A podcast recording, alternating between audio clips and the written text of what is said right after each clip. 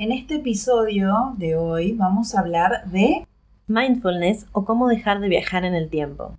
Vamos a tratar un poco sobre historia, sobre de qué se trata realmente el mindfulness, cómo afecta la salud, cómo intervienen las emociones, cómo combate el estrés y algunas cositas más. Bienvenidos a Conciencia Holística, un podcast sobre bienestar, salud y ciencia. Hola Silvia, ¿cómo estás? Muy bien, Lore, ¿cómo estás vos? Bien. Quiero que le cuentes a nuestro curioso de hoy por qué elegiste ese título y cuál es la anécdota que lo relaciona con tu descubrimiento de la meditación. Bueno, yo elegí este título, Mindfulness o cómo dejar de viajar en el tiempo, porque por mucho tiempo fue lo que más me costó hacer. ¿sí? Yo siempre viví recordando eh, momentos pasados, ya sean buenos o malos, eh, reviviéndolos, o eh, imaginando y proyectando posibles futuros, posibles resultados. ¿sí? Siempre eh, viví en eso, en el pasado o en el futuro, pero jamás en el presente y disfrutando el momento actual. Em, hay un cuento de Borges que se llama El milagro secreto, en el que el protagonista es condenado a muerte. Entonces, las noches anteriores a su, a su ejecución, él se imagina todas las formas posibles eh, de su muerte. ¿Por qué? Porque de este modo él teorizaba que al imaginar un, un posible futuro, ya se aseguraba de que no sucediera, porque las cosas jamás suceden del modo en que las imaginamos. O eso es lo que dicen, ¿no? Entonces me pareció sumamente acertada esa lógica y me vi identificada porque era lo que eh, yo venía haciendo hacía mucho tiempo. Entonces, qué, estrés, ¿no? Mucho estrés. Sí, muchísimo estrés. Por eso eh, me parece sumamente necesario dejar de viajar en el tiempo, anclarnos en el, presente y eh, para eso yo también hace un tiempo me compré un anillito que dice, tiene grabado aquí y ahora. Y eh, lo considero como un anillo de compromiso conmigo misma para recordarme esto siempre, ¿no? Que es necesario eh, vivir en el momento presente, que es lo único que tenemos, el presente. Totalmente, de acuerdo. Bien. ¿Te cuento cómo fue mi acercamiento a la meditación? Dale. Bueno, resulta que después de pasar por el quirófano, cuando fui a parir a mi hijo, literal, quedé muy, muy traumatizada. Pero muy. Sí, esto solo lo sabe probablemente mi analista, así que... Primicia. Besitos. Eh, era la primera vez que estaba en, en ese espacio aséptico y cerrado, yo nunca, estuve, nunca tuve mayores problemas de salud. Entonces el quirófano era eh, solo de lejos para mí o en las películas, era lo que se puede llamar un misterio, ¿no? Se puede sumar a esta anécdota que el puerperio no es fácil para nadie, como bien lo sabrán, pero el miedo y la indefensión que recuerdo del momento posterior a la peridural es muy extremo. No voy a andar en ese horror porque dedicaremos otro episodio a la violencia obstétrica y a cómo aprendí a contener emocionalmente a mis adorables embarazadas, ¿no? Pero, a ver, en fin, para paliar la dramática historia de mi paso por el bisturí, empecé a meditar Vos sabés que yo soy una buscadora incansable de papers y, es así con, como con la ayuda de numerosos científicos como Kabat-Zinn y Richardson, que después voy a hablar más extensamente de ellos, este, que indagan sobre el estrés postraumático, decidí integrar esta técnica a mi vida con un bebé en brazos y un montón de miedo, mm. para decir verdad, ¿no? Eh, descubrí, gracias al estado de atención plena, que proporciona el mindfulness, que mi precioso cuerpo se sacaba de encima el cansancio propio del estrés posparto, del que nadie habla, por cierto. Hmm. Todos callan esa parte. Eh, bueno, y contribuía al descanso y, la buena lactancia de, mi bebé, que pasó durante los primeros seis meses prendido a esta fusión que se construye entre mamá y, bebé, ¿no? Yo creo que su desarrollo fue exitoso, eh, el de mi niño, gracias a las horas que pasaba practicando esta técnica. Como siempre digo, mamá consciente, bebé feliz. ¿Sí? Mm. Bueno, esa es mi anécdota en relación a, la, técnica, esta técnica maravillosa que es el mindfulness. Ahora, ¿de qué se trata el mindfulness? Bueno, el mindfulness es una construcción psicológica eh, que viene de las tradiciones budistas y puede definirse como prestar atención concienzudamente al momento presente sin juzgar. Eso es fundamental, sin juzgar. Y tiene dos elementos principales, la conciencia del momento presente y la calidad de esa conciencia. ¿sí? En cuanto a conceptos como la aceptación, la amabilidad y la ausencia de crítica y de, y de juicio. ¿no? Y mm, el principal beneficio es eh, una autorregulación mejorada. ¿Por qué? Porque uno tiene un mayor control de la atención, es decir, donde pone su atención, una mejor regulación de las emociones y un aumento de la conciencia, de la autoconciencia, ¿sí? tanto eh, corporal como emocional. Uno puede conocerse mejor y entenderse mejor y entender qué emociones está viviendo en determinado momento, por qué, y, bueno, y, decidir también si, si es bueno eh, seguir sintiéndolas o, o, no. Claro, porque, a ver, esto de no juzgar, a mí cuando me, me dicen, yo no puedo meditar porque mm, se me vienen demasiados pensamientos, uno tiene, hay un mito que recorre esta cuestión del, de yo no puedo meditar, porque uno piensa que tiene que tener la mente en blanco cuando medita. En realidad, tiene hay dos tipos de cuestiones que hay que prestar atención y una es eh, observar los pensamientos porque los pensamientos jamás dejan de venir. Sí. Y la otra cuestión es esta que, de la que vos estabas hablando, que es no juzgar. Pero sobre todo, no juzgarme. Si lo estoy haciendo bien, lo estoy haciendo mal, tengo demasiados pensamientos, está sonando el teléfono, el, me dejé la pava prendida, no sé, miles de cosas no juzgar sé. Sí. Eso me parece fundamental. Totalmente. Ahora, los orígenes, como bien vos dijiste, los orígenes del mindfulness se remontan a 3.500 años atrás y uno de sus pilares descansa en la meditación vipassana.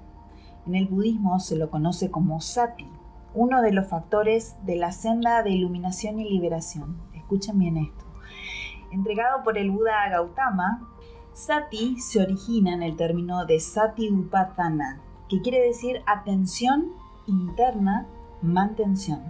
¿sí? En criollo, mantener la atención en el interior.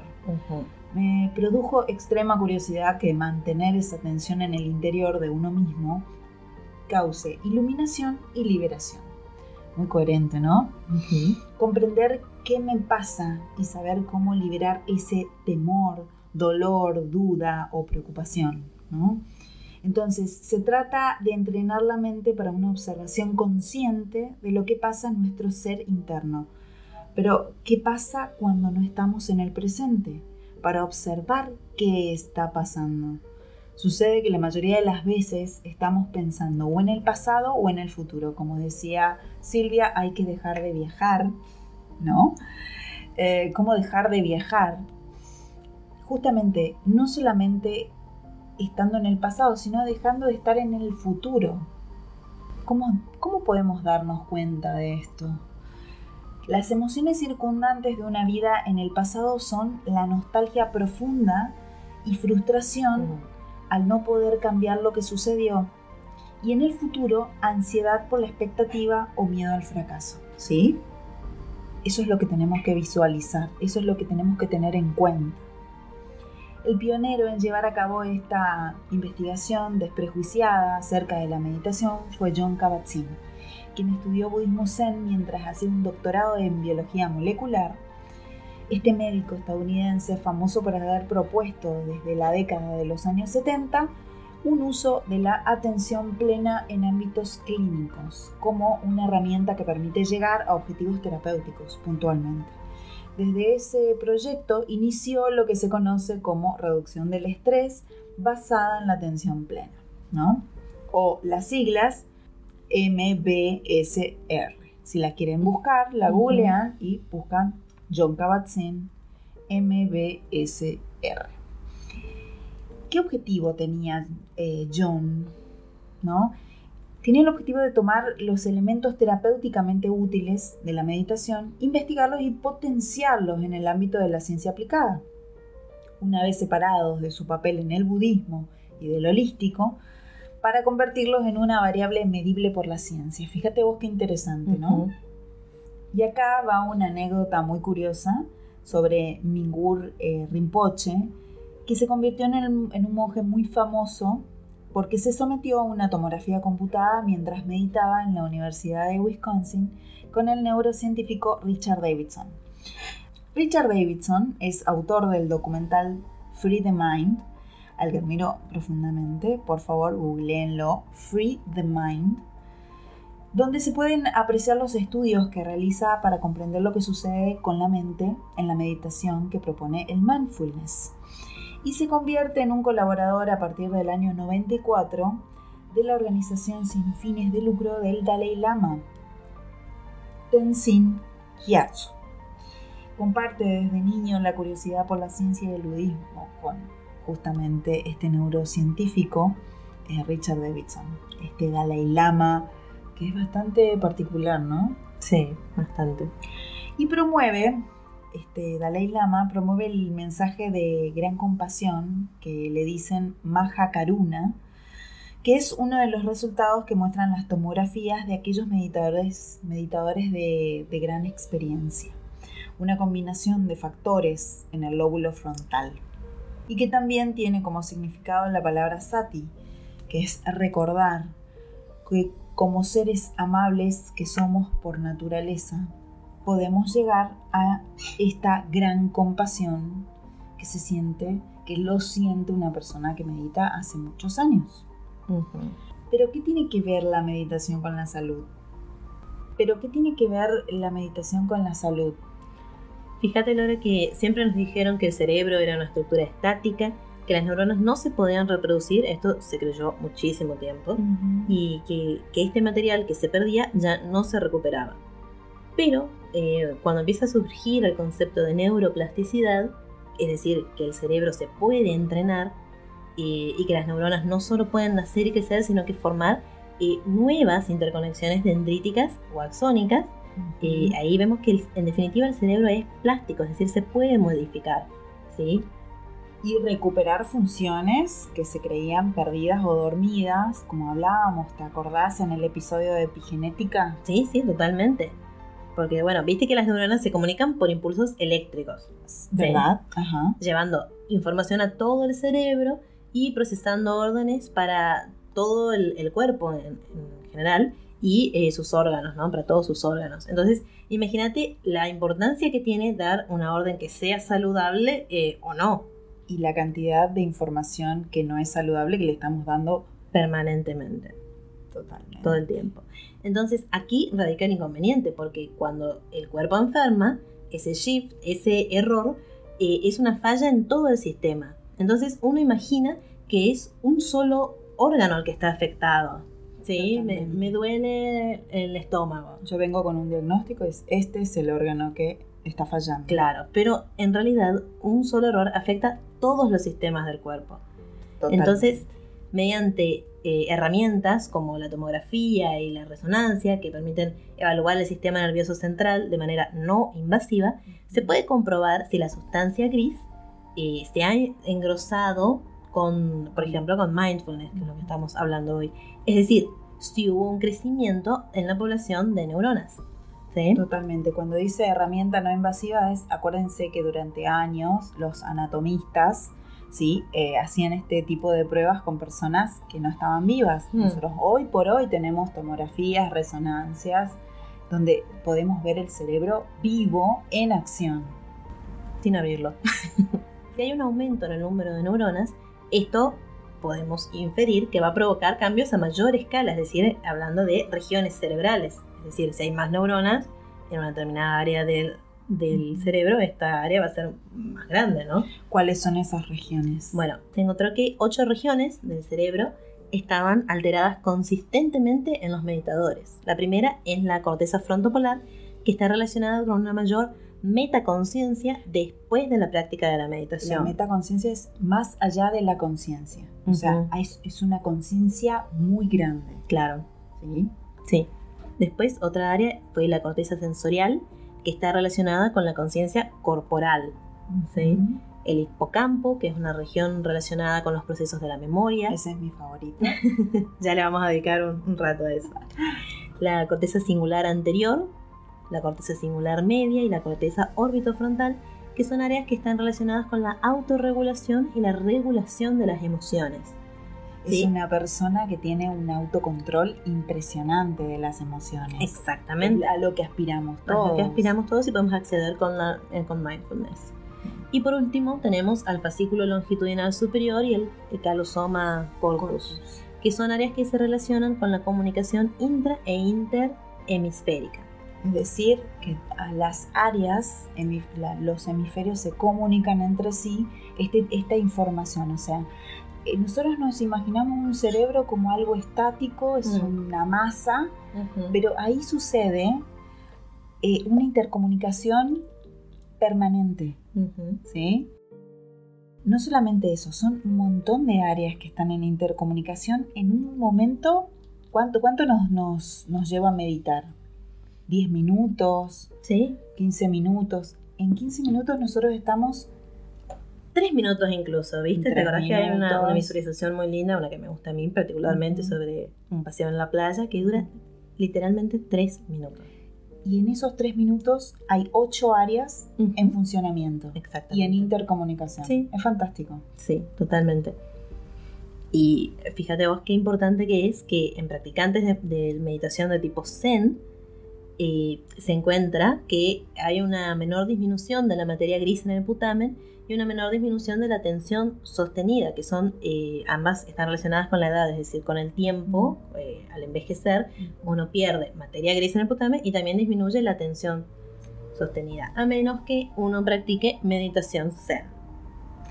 Pero esto no es todo, porque no somos robots. ¿Qué pensarían si les cuento que las emociones producen lesiones? Ujú. ¿Cómo afecta entonces el mindfulness a la regulación de las emociones? Bueno, se ha sugerido que una mejor regulación de las emociones es la base de muchos de los efectos beneficiosos del mindfulness. Por ejemplo, en un estudio en los que se les mostraba un video estresante eh, a personas que meditan y personas que no, ¿sí? Eran dos grupos.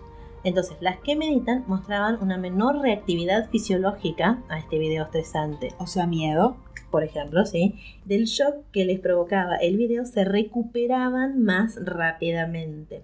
Es decir, la intensidad del- y la frecuencia de los efectos negativos de ver este video eh, disminuían en, eh, gracias al, al mindfulness. Y el mindfulness en general se asocia a estados de ánimo positivos. No solamente positivos. Cuando uno sale del estado de meditación puede darse cuenta fácilmente que es un estado completamente diferente con el que comenzó. Ah, sí, totalmente. O sea, por eso se relaciona. Ustedes, ustedes pueden ver que se relacionan con estados positivos. ¿sí? Así es. También se ha descubierto, en otro estudio, que los meditadores experimentados muestran una disminución de la activación de las regiones de la corteza prefrontal medial. Esto puede interpretarse como un indicador de un, una menor, un menor control, una menor necesidad de controlar las cosas y una mayor aceptación de los estados afectivos. Así como vemos, observamos los pensamientos mientras estamos meditando, así también vemos y observamos las emociones que estamos cursando. Ujú. Que para alguien que no medita eh, es eh, chino básico. ¿sí? No, aparte hay una negación total del, estado emocional. Claro. ¿sí? una persona que medita es una persona que no solamente tiene autocontrol, sino que tiene más observación de esas emociones y por ende sabe manejarlas y aceptarlas y dejarlas pasar también. Claro, exactamente. Y, por ejemplo, se postula que los principiantes, los meditadores principiantes, todavía tratan de controlar activamente sus estados emocionales y por ende muestran una mayor activación de la corteza prefrontal, mientras que los meditadores expertos no usan este control prefrontal, sino que tienen automatizada la aceptación de su experiencia, es decir, ya no se esfuerzan en intentar controlar. Se especula que mindfulness actúa sobre el monitoreo de la excitación, ¿sí? en lugar de la disminución o la supresión de las respuestas emocionales. Entonces, esto puede ser una firma única de la regulación de las emociones conscientes.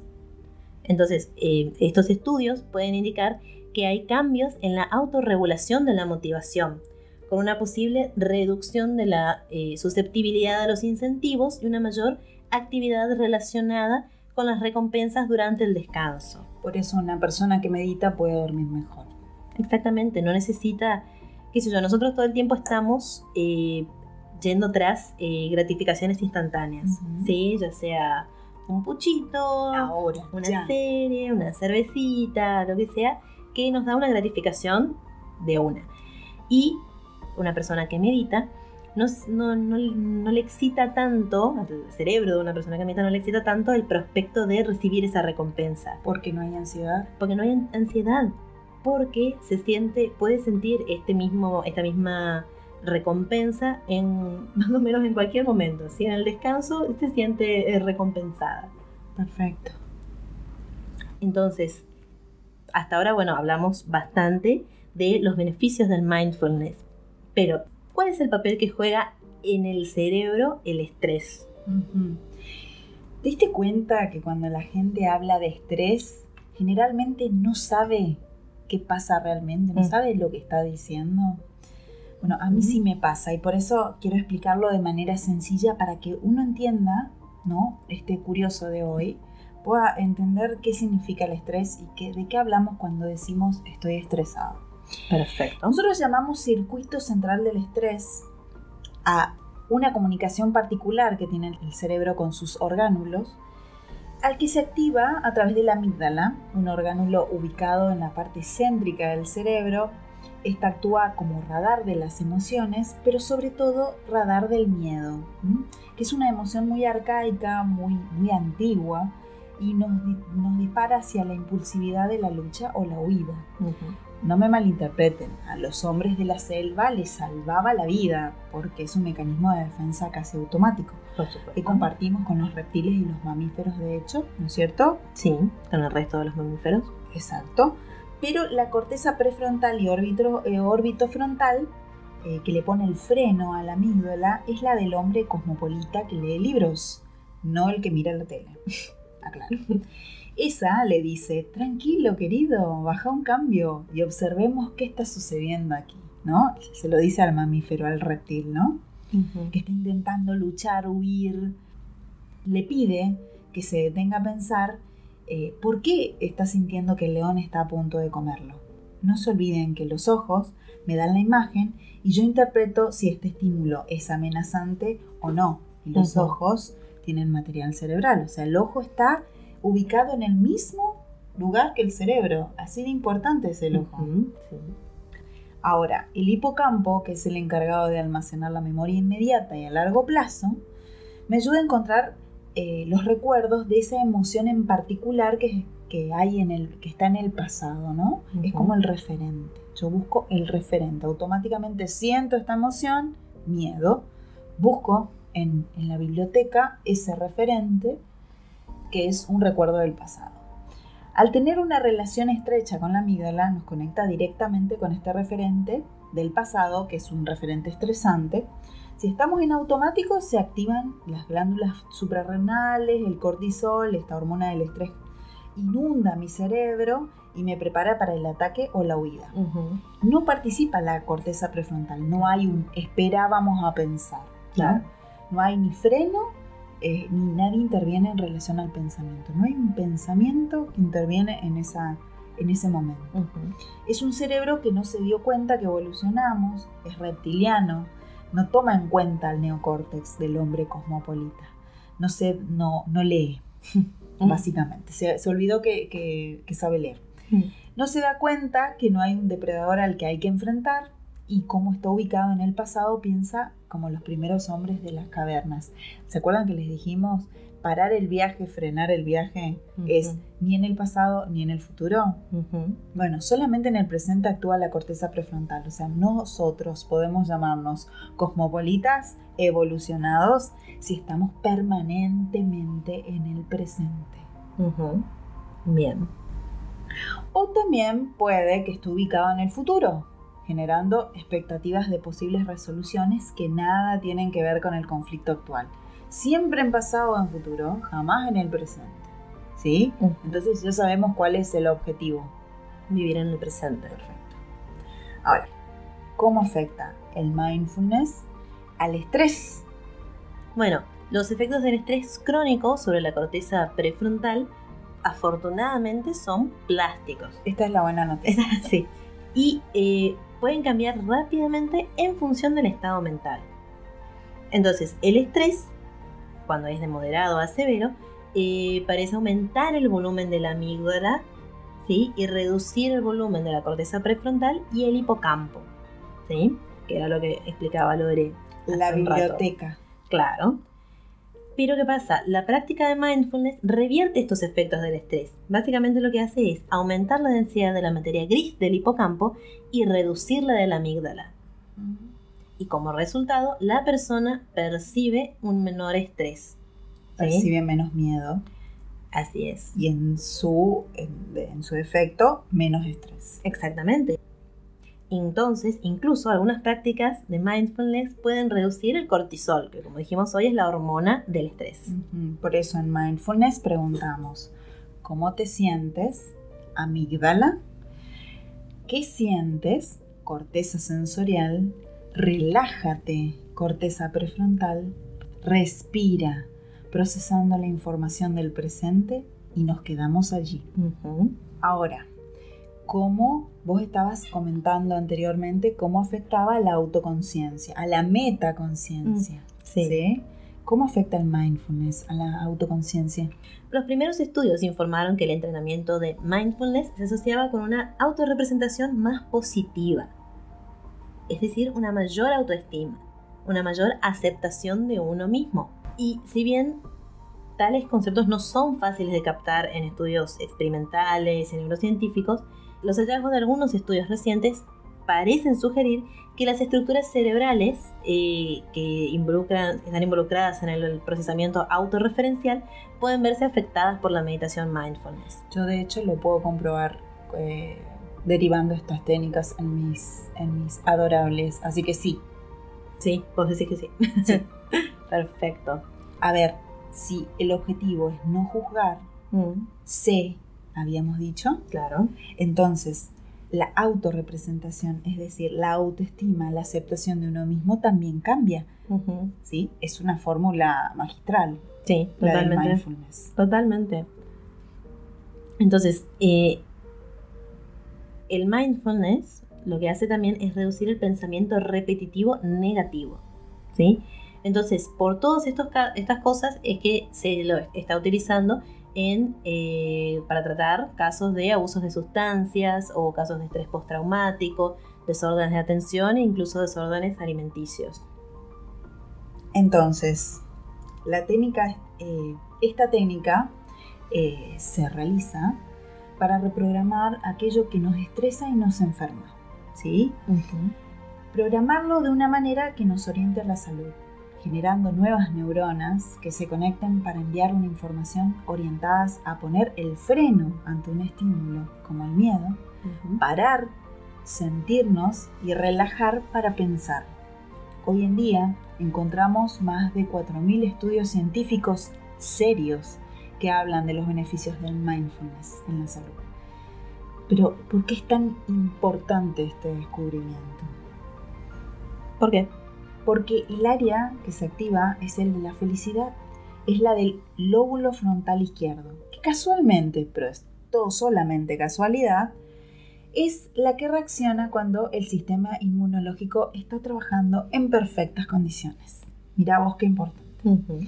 Richard Davidson hizo un mapeo cerebral donde pudo constatar que en personas que meditan con frecuencia se activaban unas ondas cerebrales que se llaman gamma, que casi nunca se activan en personas no meditadoras Hmm. y estaban relacionadas con la sensación de bienestar y felicidad.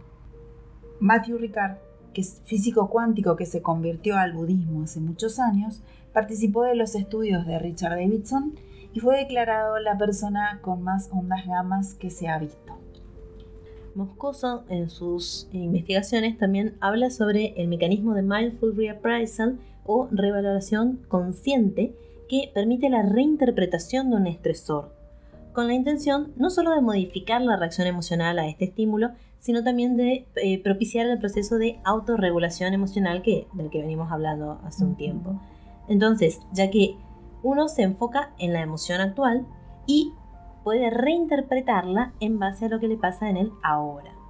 Eh, uno de estos estudios, eh, el más reciente, Manolete Moscoso, habla de los resultados de pacientes oncológicos que eh, tienen como fundamento la sostenibilidad de la atención y la toma de conciencia de los patrones de pensamiento y de las reacciones emocionales disfuncionales, como el caso de la rumiación en la respuesta a los estados clínicos de ansiedad y, y depresión. Sí, el, esto de la rumiación, ¿qué sería? Yo lo he podido ver a lo largo de mi experiencia analítica, ver la rumiación excesiva acerca de su diagnóstico cesa en el momento en que se enfocan en su presente, ya no en el pasado de su diagnóstico ni tampoco en, en el próximo control que van a tener, sino aquí donde el trabajo es necesario y donde las cosas sí se pueden cambiar. Los pacientes eh, reinterpretan, esto que dice Moscoso es, es tal cual, porque reinterpretan el significado de su enfermedad. Mis adorables responden adaptativamente a sus temores de recurrencia del tumor maligno, por ejemplo, y adoptan una nueva percepción del diagnóstico de cáncer como un reto en sus vidas. Como siempre digo, el cáncer te enseña a vivir paso a paso, que es como todos deberíamos aprender a vivir. Totalmente. Por eso es que la persona es capaz de desidentificarse de los contenidos de la conciencia, ¿no? Est- estos propios pensamientos, Ujú. para ver su, su experiencia momento a momento, es decir, en el presente, con mayor claridad y objetividad. ¿no? Sí, totalmente. Entonces, la pregunta que tenemos que hacernos es, ¿qué necesito ahora? Y vos sabés que casi nunca nos preguntamos por lo que deseamos actualmente. Sí. vemos como el final del túnel, ¿viste? Sin percatarnos de que de qué color, por ejemplo, son los ladrillos de, de la entrada de ese, de ese túnel, ¿no? Transitamos el camino como mirando cuántos kilómetros nos faltan en vez de disfrutar el viaje. Y cuando estamos de regreso, rumiamos en un vórtice de nostalgia todo lo que hemos vivido en ese viaje. Sí. Atender plenamente qué siento en este momento es un ejercicio diario que se transforma en una forma de vivir. ¿A por ello entonces? Ah, por ello. Bueno, entonces si hay alguien por ahí que se esté preguntando cómo puede iniciarse en esto del, del mindfulness, eh, Charán, charán. tenemos, ya subimos nuestra primera visualización, visualización para principiantes, así que es una, un- una buena forma de, de empezar, ¿no? Va nuestro regalito para nuestros curiosos. Así es, un, un regalito para empezar este maravilloso camino del mindfulness y de lograr nuestra, nuestra salud y nuestro bienestar, Y nuestro presente. principalmente nuestro presente. Bueno, entonces esperamos que les haya gustado este episodio. Entonces, eh, comenten si les gustó, coméntanos en nuestra cuenta de Instagram, Conciencia Holística OK, o eh, también pueden suscribirse a nuestro canal en, en Spotify o donde sea que, que escuchan los podcasts. ¿sí? Recuerden que también nos pueden buscar en, en YouTube como Conciencia Holística Podcast. Hasta la próxima. Hasta la próxima.